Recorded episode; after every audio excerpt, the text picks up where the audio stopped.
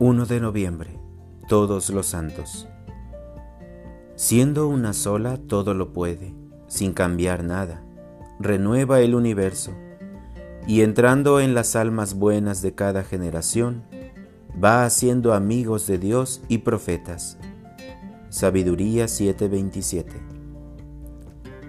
Innumerables santos, muchos conocidos y otros totalmente desconocidos, han enriquecido a la Iglesia llenándola de la gracia de Dios.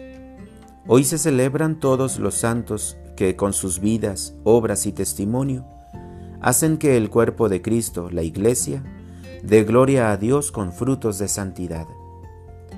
Al leer las historias de los santos, se ven personas de diversas razas, culturas y condición de vida, que bien con obras extraordinarias que llenan de asombro, o bien en la vida cotidiana, escondida y humilde, alcanzaron una profunda e íntima relación con Dios.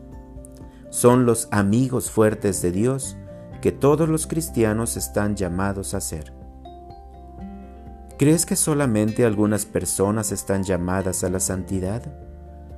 ¿Reflexionas a veces sobre la gracia de tu bautismo? Que llama a una vida santa de amistad y relación con Dios sin importar las circunstancias de la vida en que te encuentres?